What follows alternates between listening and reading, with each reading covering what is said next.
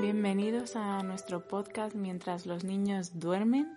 Somos David y Stephanie y estamos grabando desde nuestra casa mientras nuestros hijos, Chloe y Levi, duermen y por eso se llama así nuestro podcast. Y hoy queremos invitaros a pensar con nosotros en la Semana Santa, en estos días que estamos pasando en casa, celebrando la muerte y la resurrección de Jesús. Y bueno, eh, este año va a ser una celebración muy, muy diferente a todos los demás años. Eh, porque estamos confinados, estamos en nuestras casas y pues obviamente no vamos a poder estar en nuestras iglesias compartiendo el pan y el vino, ni escuchando a nuestro pastor cara a cara eh, o viendo a nuestros hermanos con los que mm, podemos celebrar esa mm, unión con Jesús. Así que queríamos hablar un poco acerca de, de cómo estamos celebrando la Semana Santa en nuestras casas. ¿Cómo la estás celebrando tú, David? Bien, eh, muy divertido. Eh, un confinamiento eh, a veces estresante, pero otras veces, pues nada, con una alegría de pasar tiempo con los niños y también con esa preocupación por familiares y, amigos que están sufriendo con, con el COVID-19. Pues sí, ¿y hay alguna cosa en particular que estés haciendo estos días para recordar la muerte de Jesús y todo lo que es la Pascua y la Semana Santa y eso? Bueno, eh, así especial, especial no, eh, porque creo que es algo que, que, se, que, tiene que ser día a día. Eh, y aunque ahora sí que es como más el, el, momento de celebrarlo y cómo se celebra Navidad, sino que es el momento. Pero para mí el momento es el día a día. Entonces yo siempre celebro la resurrección de Cristo y también pues eso, su muerte eh, y su paga por nosotros y en cada devocional y, siempre doy gracias por ello. Entonces, no nada especial así. Eh, me estoy tomando más el confinamiento pues leyendo Proverbios y Eclesiastés y, y así, acabándome el libro de la Biblia básicamente. Muy bien.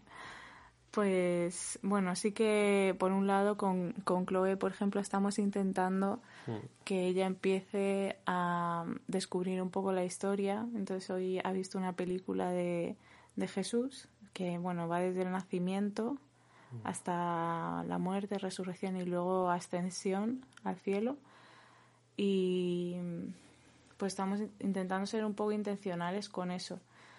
Y también pues eh, celebrando pues pintando huevos y haciendo cosas dándole importancia. Aunque no podemos estar afuera y hacer lo que siempre hacemos y que podemos hacer cosas en casa y yo personalmente pues estoy haciendo un devocional en, en la app YouVersion que está muy bien, se llama Jesus Our Victory, está en inglés, pero está muy bien y,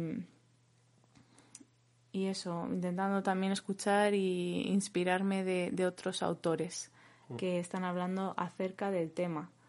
Y para indagar un poco más acerca de, este evento que, ha cambiado la historia de, la humanidad, que celebramos cada año y que pues es eh, una cosa importantísima, eh, me, parece, me parecía interesante que indagásemos un poco en los detalles médicos acerca de, la muerte de Jesús, para que seamos conscientes de por qué es lo que pasó Jesús, del sufrimiento que él tuvo, del dolor, de lo difícil que fue su muerte, de las torturas y hoy que, estamos a viernes, que fue el día de su muerte, pues eh, que pensemos en eso, ¿no? En el dolor que sufrió Jesús que muchas veces nos gusta pasar directamente a la resurrección, pero creo que a veces hay que pararse un poco y, también mirar a la cruz. Entonces, ¿qué, ¿qué, nos puedes contar tú de eso, David? Bueno, es, creo que es una pregunta importante para responder y más eh, en estos momentos eh, donde pensamos en la muerte de Jesús y mucha gente tiene sus teorías acerca de, de, estas cosas y sobre todo hay unas teorías que se mueven mucho alrededor del mundo como que Jesús escapó y que murió en India y que ahí, tiene, ahí está su tumba.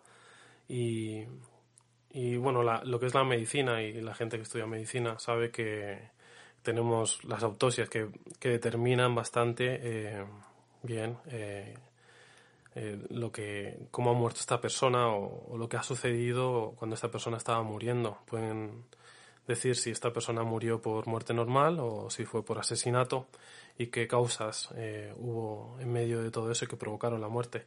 Entonces creo que es la, la pregunta acertada para, para saber si de verdad Jesús murió en, en la cruz.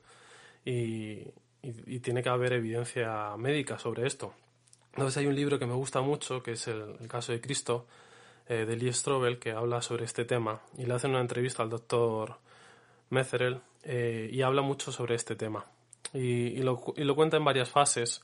Eh, lo cuenta como que la primera fase fue donde Jesús estaba en el huerto de Gesemaní y sufrió todo ese estrés fuerte eh, porque sabía lo que se le venía encima, la muerte eh, segura y ya sabía cómo actuaban los romanos.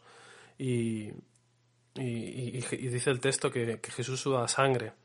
Eh, y, el doctor Lee Strobel le pregunta al doctor Mercer si esto era posible y entonces le dice que sí, que, que hay, casos que el estrés produce, es un gran estrés, produce que se pueda sudar sangre, pero no un sudor eh, a lo mejor te estás imaginando que toda la ropa de Jesús estaría empapada en sangre, sino eh, que se, le podía tener gotitas de sangre, que, se le veía salir eh, sangre por todos sus poros, pero no, puede, no una gran cantidad.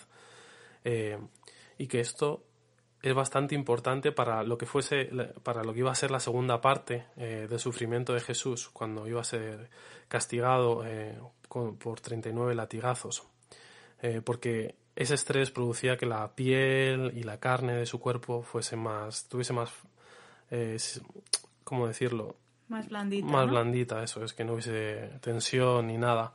Entonces, a la, en la segunda fase, cuando Jesús está siendo latigado, eh, la carne estaba ya eh, perfecta para que se derritiese en, los látigos de, del soldado romano. Cuando se hacían los latigazos eran eh, normalmente dice el, libro que eran 39 y por la tradición y por los estudios dicen que normalmente eran 39 latigazos y depende del soldado, si el soldado estaba más cabreado o le caía mal, eh, podían ser muchísimos más y nadie podía parar ese, esa sangría.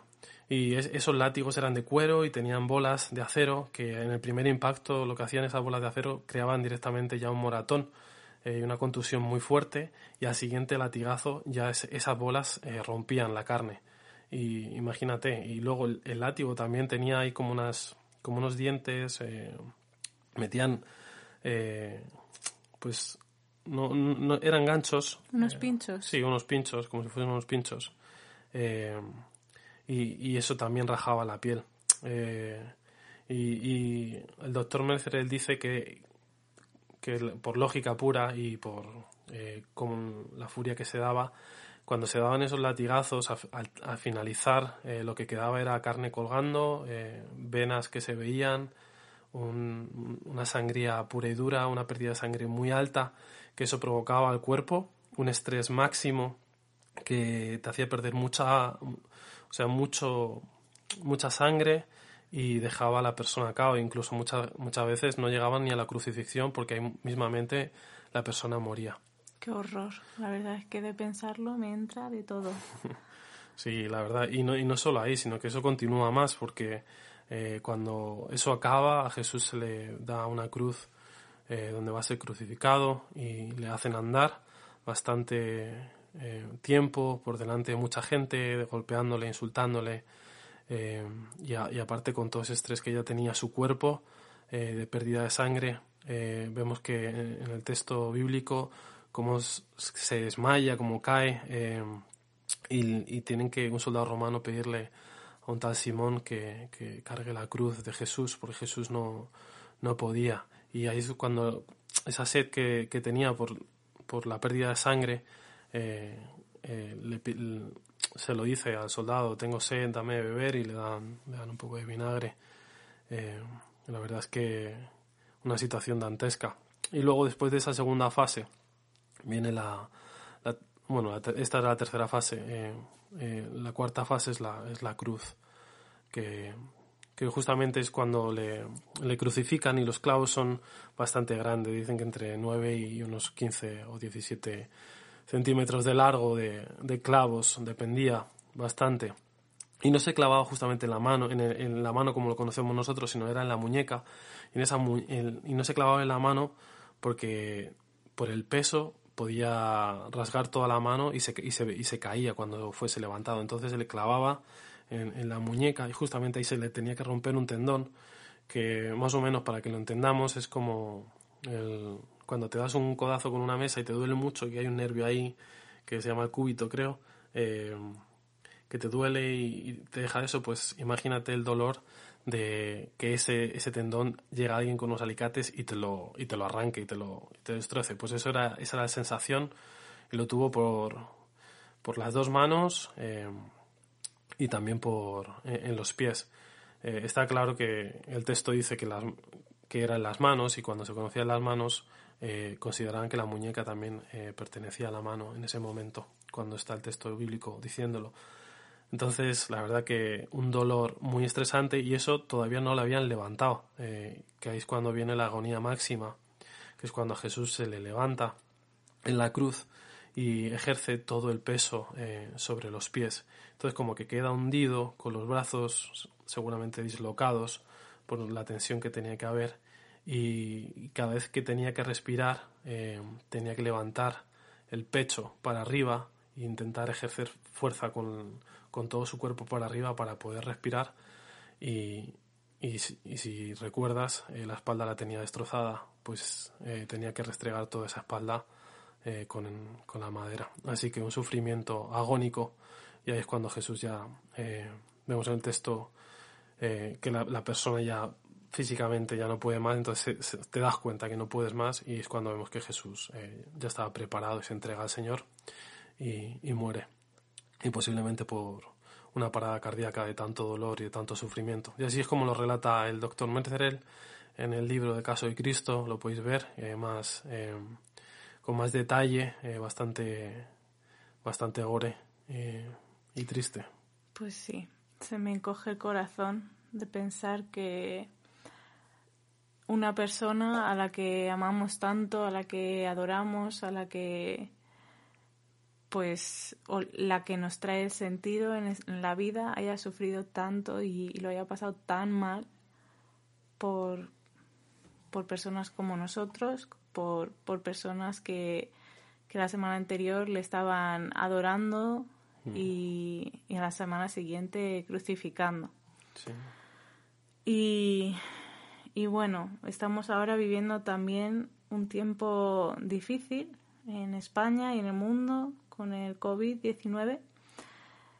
Y yo quería preguntarte también, eh, David, ¿tú qué piensas que significa la muerte de Jesús en el tiempo en el que estamos viviendo ahora?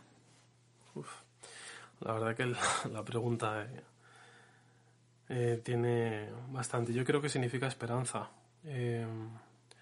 Vemos que la sociedad está sabe que la política no funciona, vemos a nuestros políticos peleándose, Vemos a nuestros enfermeros luchando y metiendo a personas en, bolsas de plástico eh, porque no, no encuentran, no tienen la medicina.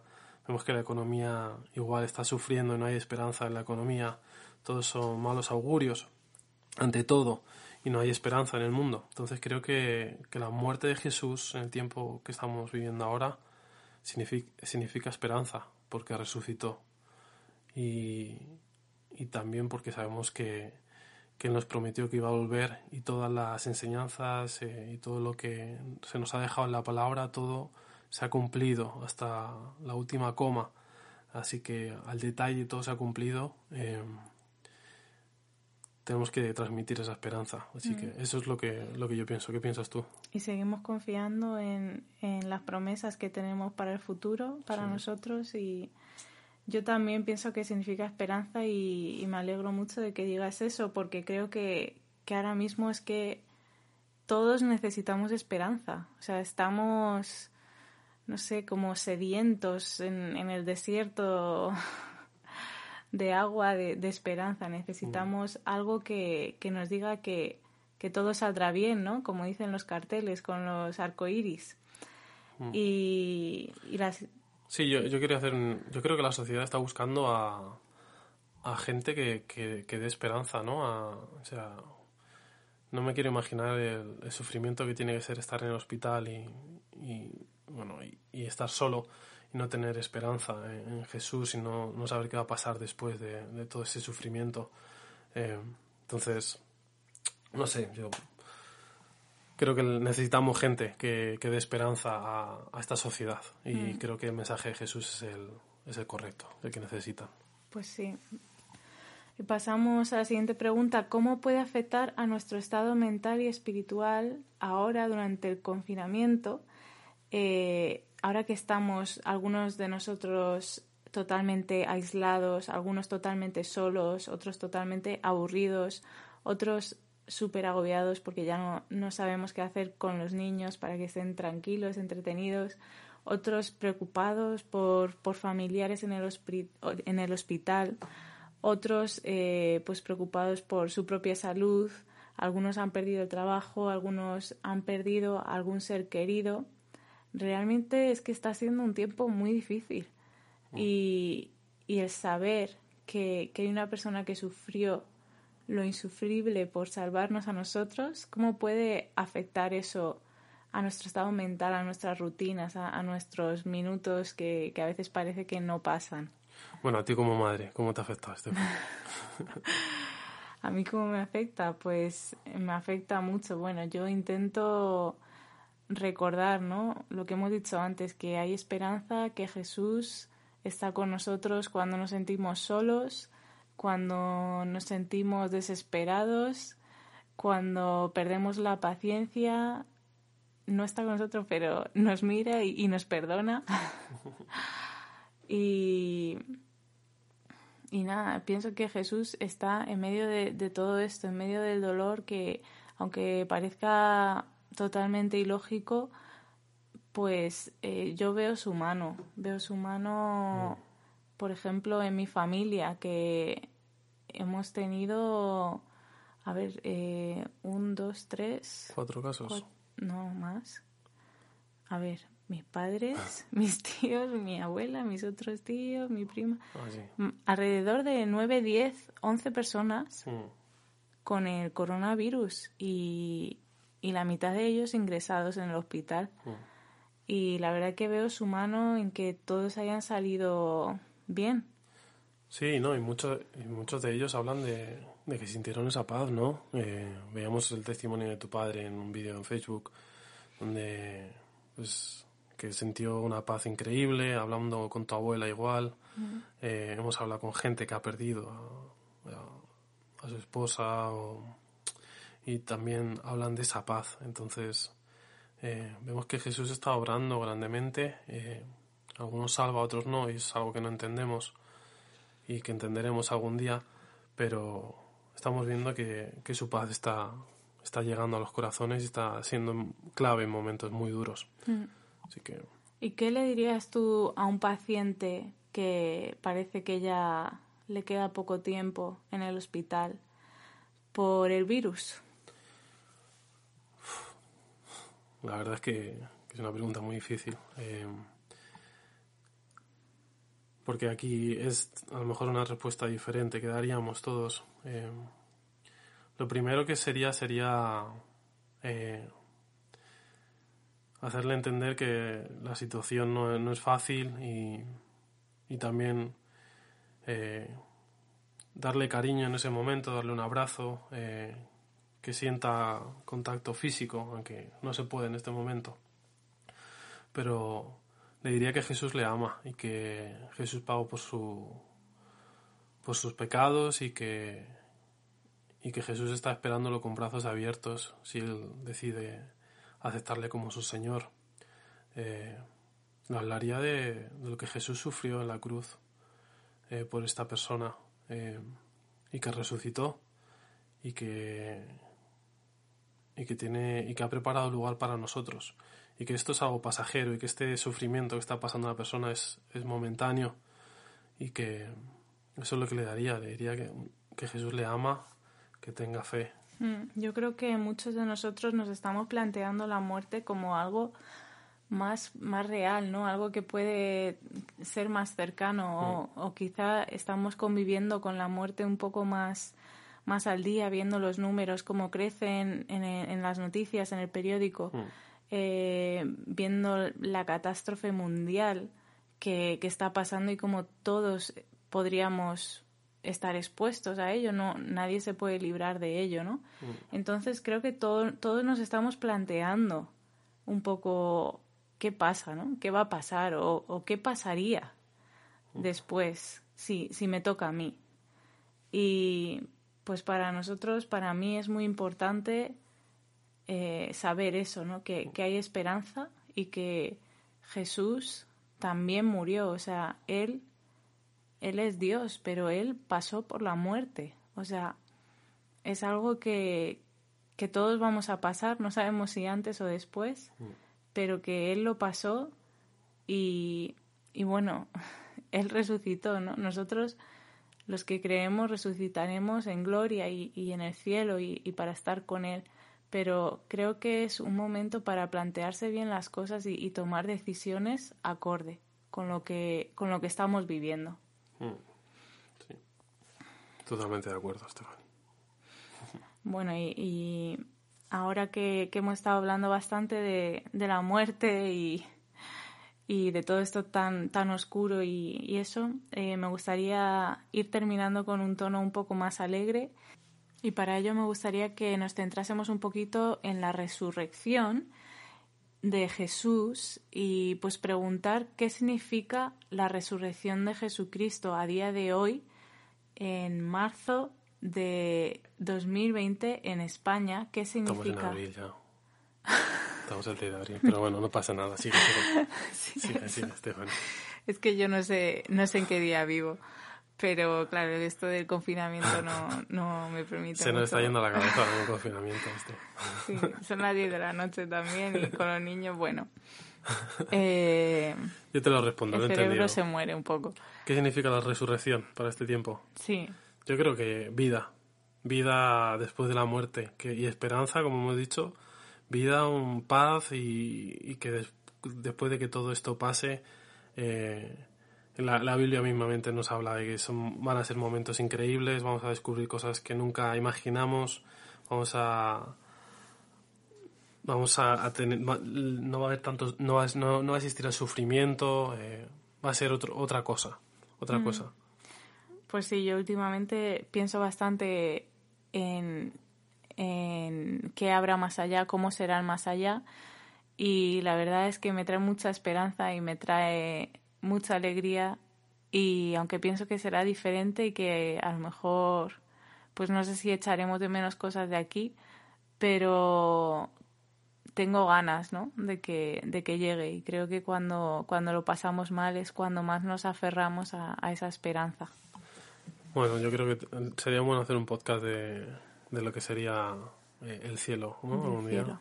Pues sí, sería muy Lo interesante. dejamos ahí apuntado para el siguiente tema y, Muy vemos nuestras opiniones. Sí. Bueno, ya la última pregunta, para que esto no se alargue demasiado, eh, siempre la última pregunta vamos a hacer algo interesante acerca de nosotros dos para que nos vayáis conociendo un poco más. Y la pregunta de hoy era... ¿Qué te llevarías a una isla desierta? De desierto, si te llevas eh, ¿qué- dos objetos. Dos objetos, Sí, ¿qué dos objetos te pero no pueden ser personas, ¿no? te llevarías objetos. Dos, no, responde tú primero. Bueno, yo me llevaría. Yo, yo creo que sería. Me llevaría ahí un machete, seguro. Sí. Y me llevaría un bañador. no quiero ir desnudo. tomar el sol. Pues yo una navaja para, no sé, ¿Para qué te vas a llevar una navaja si no lo sabes? para matar animales o algo, Bueno, para comer algo, ¿no? O coger pescado de... una navaja, bueno. Bueno, yo creo que yo moriría en una isla desierta. Y, y una gafa de sol. Así. Sí. Muy bien.